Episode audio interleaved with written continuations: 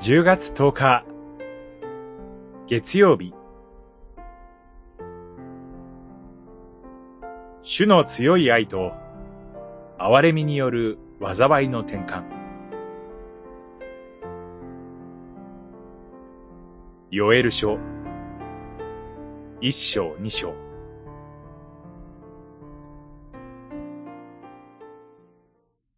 その時主はご自分の国を強く愛し、その民を深く憐れまれた。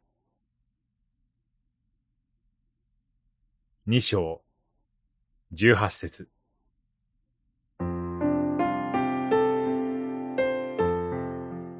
預言者ヨエルといえば、精霊降臨の日に人たちがエルサレムで立ち上がって説教を語り始めたとき、ペトロが最初に引用した予言を告げた人として知られます。使徒言行録2章。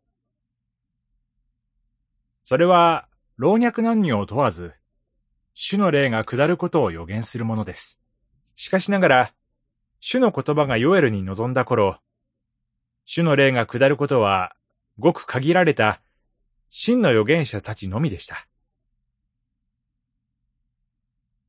ヨエル書には、時代を示す用語がないため、背景の理解が分かれます。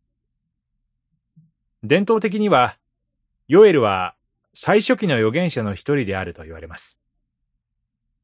そう考えるなら、ヨエルは若い頃、干ばつの終わりを告げたエリアや、死の飢饉を告げたエリシャを知っていたかもしれません。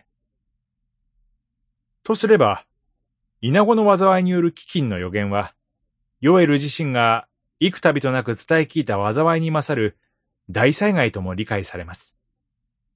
また、バビロン補修後の預言者と見れば、稲子の災いは、何らかの外敵の侵入という強大な脅威と解されます。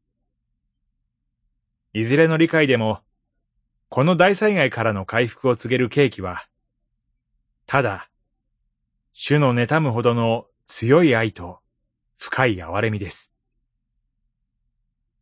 ここからヨエル書は、災いからの回復に転換し、主の成し遂げられる豊かな祝福を告げます。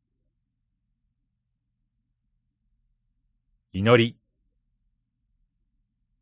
主よ。あなたの強い愛と憐れみによって、すべての人をあらゆる災いから救い出してください。アーメン。